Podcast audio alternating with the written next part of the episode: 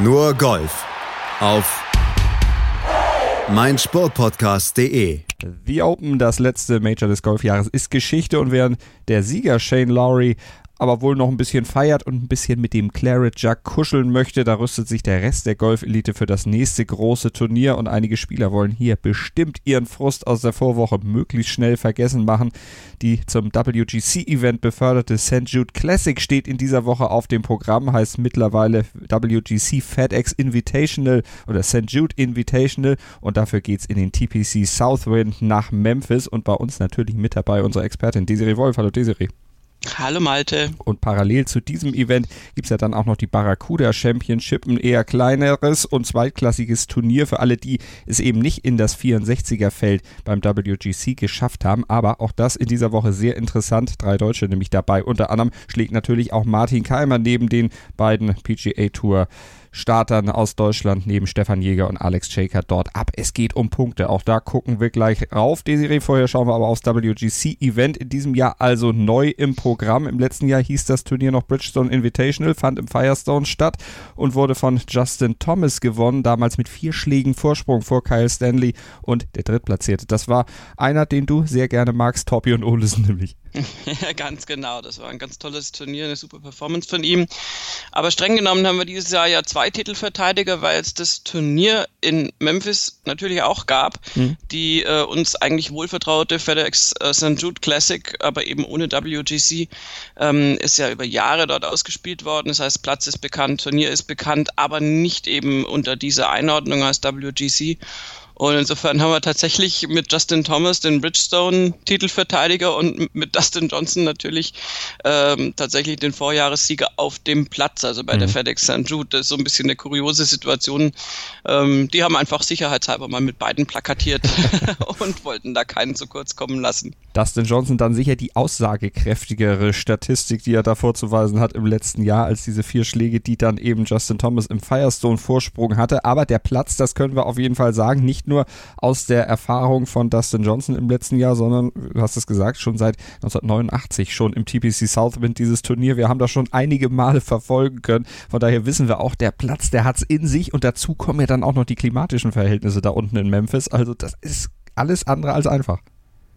Also kleidungstechnisch würde ich sagen, es ist das größtmögliche Gegenstück zur Open, weil du tatsächlich das äh, als Hitzeschlacht wahrscheinlich ja. dann einordnen musst hinterher. Du wirst auch nass, äh, allerdings von innen. ja, jo, genau. Außentoppets Innengeschmack, ja. Ja, oh. Ähm, nein, das wird sehr, sehr heiß werden. Also Wind ist jetzt tatsächlich auch mal ähm, eher zu vernachlässigen ähm, und über den würde man sich, glaube ich, dann dort wiederum freuen, einfach zur Abkühlung.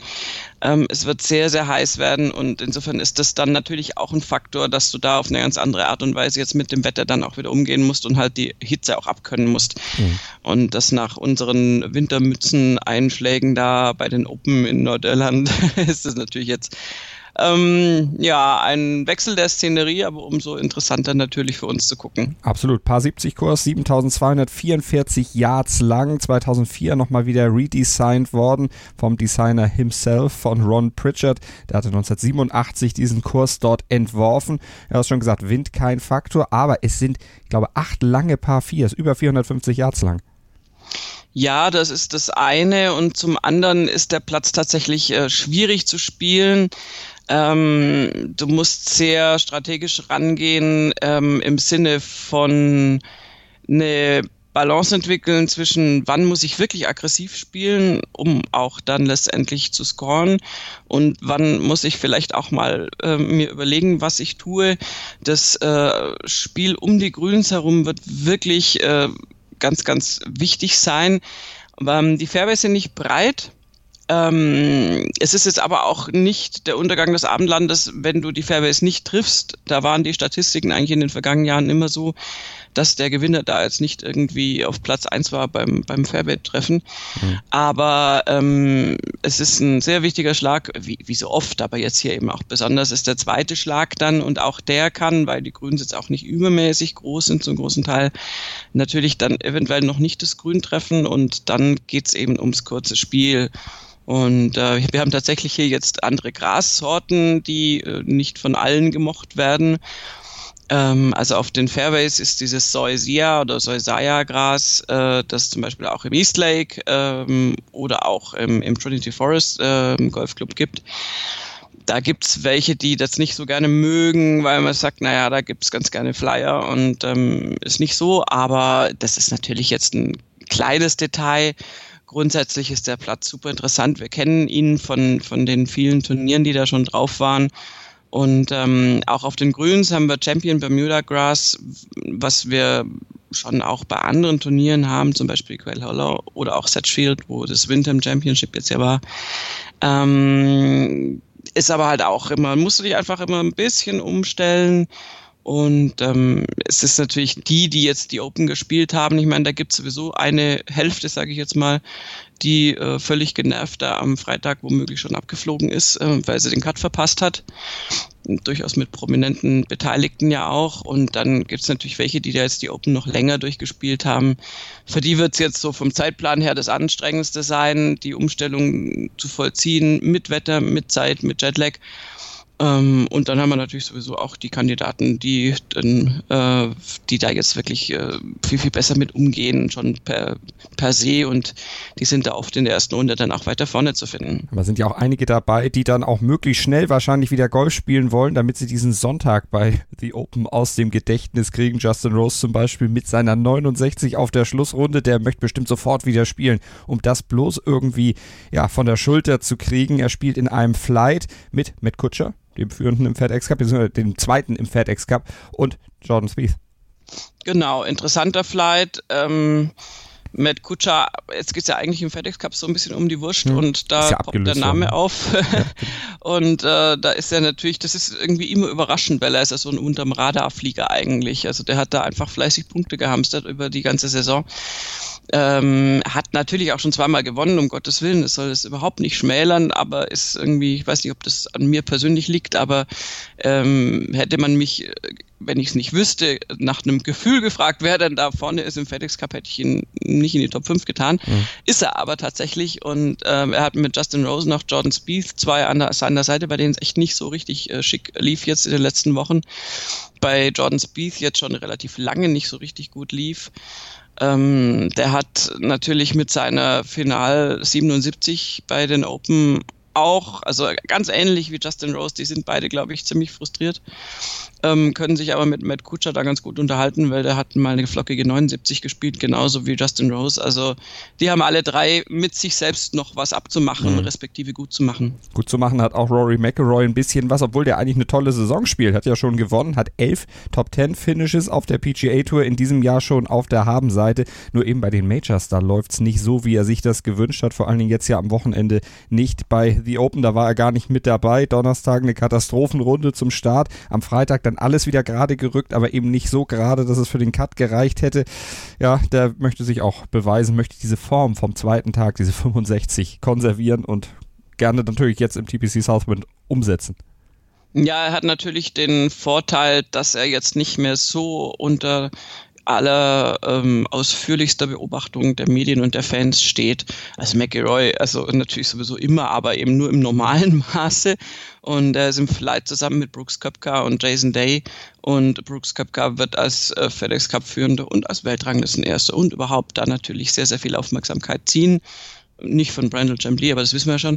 ähm, Nein, aber ähm, ich glaube, Rory kann jetzt fernab der Heimat vielleicht tatsächlich ein bisschen unbeschwerter aufspielen und hat ganz sicher mit, mit sich selbst da jetzt eine mhm. Rechnung offen. Und ähm, ich könnte mir durchaus vorstellen, dass er da ähm, eher die Freitagsform jetzt da mitnimmt weil ich immer noch, also, und wenn es ich schon nicht verdaut habe, wie soll er es verdaut haben? Ich komme immer noch nicht über dieses erste Loch am Donnerstag hinweg und generell die Donnerstagsrunde von ihm, ähm, das ist was, was schon noch eine Weile brauchen wird, um das irgendwie ganz wegzustecken für ihn.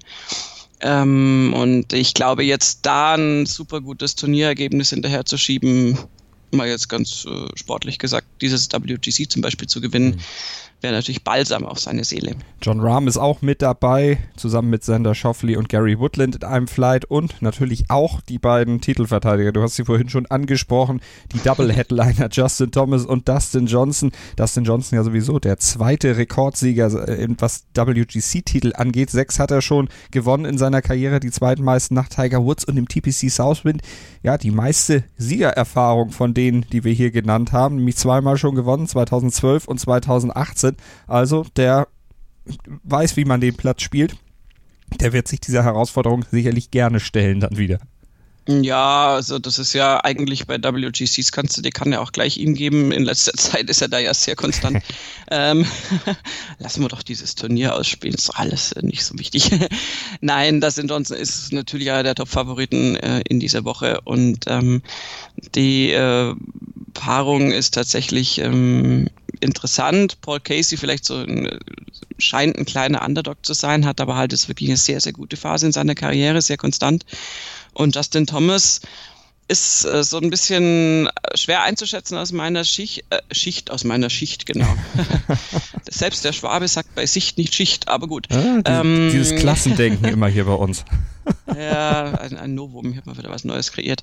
Ähm, nein, Dustin Thomas hat durch seine Handgelenksverletzung, ähm, die ist jetzt ja schon ein bisschen länger her, aber die hat natürlich seine Saison äh, sehr beeinträchtigt und ähm, kannst du aber auch nie wissen, ob der jetzt nicht da ähm, tatsächlich jetzt auch wieder beim WGC, mhm. der weiß auch immer, wann es wichtig ist, tatsächlich hat er einen guten Riecher für, ähm, dann mal wieder auspackt, wie er eigentlich spielen kann, weil Justin Thomas fliegt da schon sehr, sehr, sehr lange unterm Radar, beziehungsweise das ist kein bei ihm nicht unterm Radar fliegen, sondern er hat einfach, das ist so, so eine Handgelenksverletzung, außer bei Brooks Köpker, der da irgendwie schneller äh, sich von erholt hat, ähm, zumindest nach außen hin, ist es bei den meisten Spielern einfach echt ein, ein, ein fieser ähm, Eingriff ähm, in die in die Karriere und äh, da ist er einfach so ein Tick, das merkst du halt, dann bist du ein Tick vorsichtiger am Anfang und bei Justin Thomas denke ich mir immer so, eigentlich ist der fällig, also der der wäre eigentlich deutlich fällig, immer wieder jetzt in Normalform zu sein und tatsächlich auch seine seine Qualitäten da auszuspielen. Das war sie, die Kaste der Großkopferten, also die 64 Spieler, die es direkt in dieses WGC geschafft haben. 64 Spieler, kein Cut und ein Platz, der es in sich hat. Wir werden das Wochenende natürlich dann ganz genau da drauf gucken und nach einer kurzen Pause, da gucken wir so in die zweite Liga, denn Barracuda Championship steht ja auch noch an. Das Turnier derjenigen, die nicht dafür qualifiziert sind, beim WGC zu spielen. Und unter anderem ist auch Martin Keimer mit dabei, aus gutem Grund. Was zum Teufel, du Bastard? Du bist tot, du kleiner Hundeficker. Und dieser kleine Hundeficker, das ist unser Werner. Ein ganz normaler Berliner Kleinstkrimineller, der dann aber im Knast das Ding seines Lebens dreht. Una Fantastica Risetta Perla Pizza. Er klaut seinem Zellengenossen ein Pizzarezept. Aber nicht irgendeins. Und mit dem eröffnet Werner dann die beste Pizzeria Berlins. Doch Werners Glück ist nur von kurzer Dauer. Denn es hagelt Probleme. Werners Pizzaparadies. Erstmals großes Kino- und Podcast-Format. Mit fetter Starbesetzung. Alina But, Kida Ramadan, Edin Hasanovic, Oliver Koritke, Ralf Richter, Ben Becker, Winfried Glatzeder, Anna Schmidt und viele mehr. Abonniert die Scheiße. Jetzt macht schon, mach!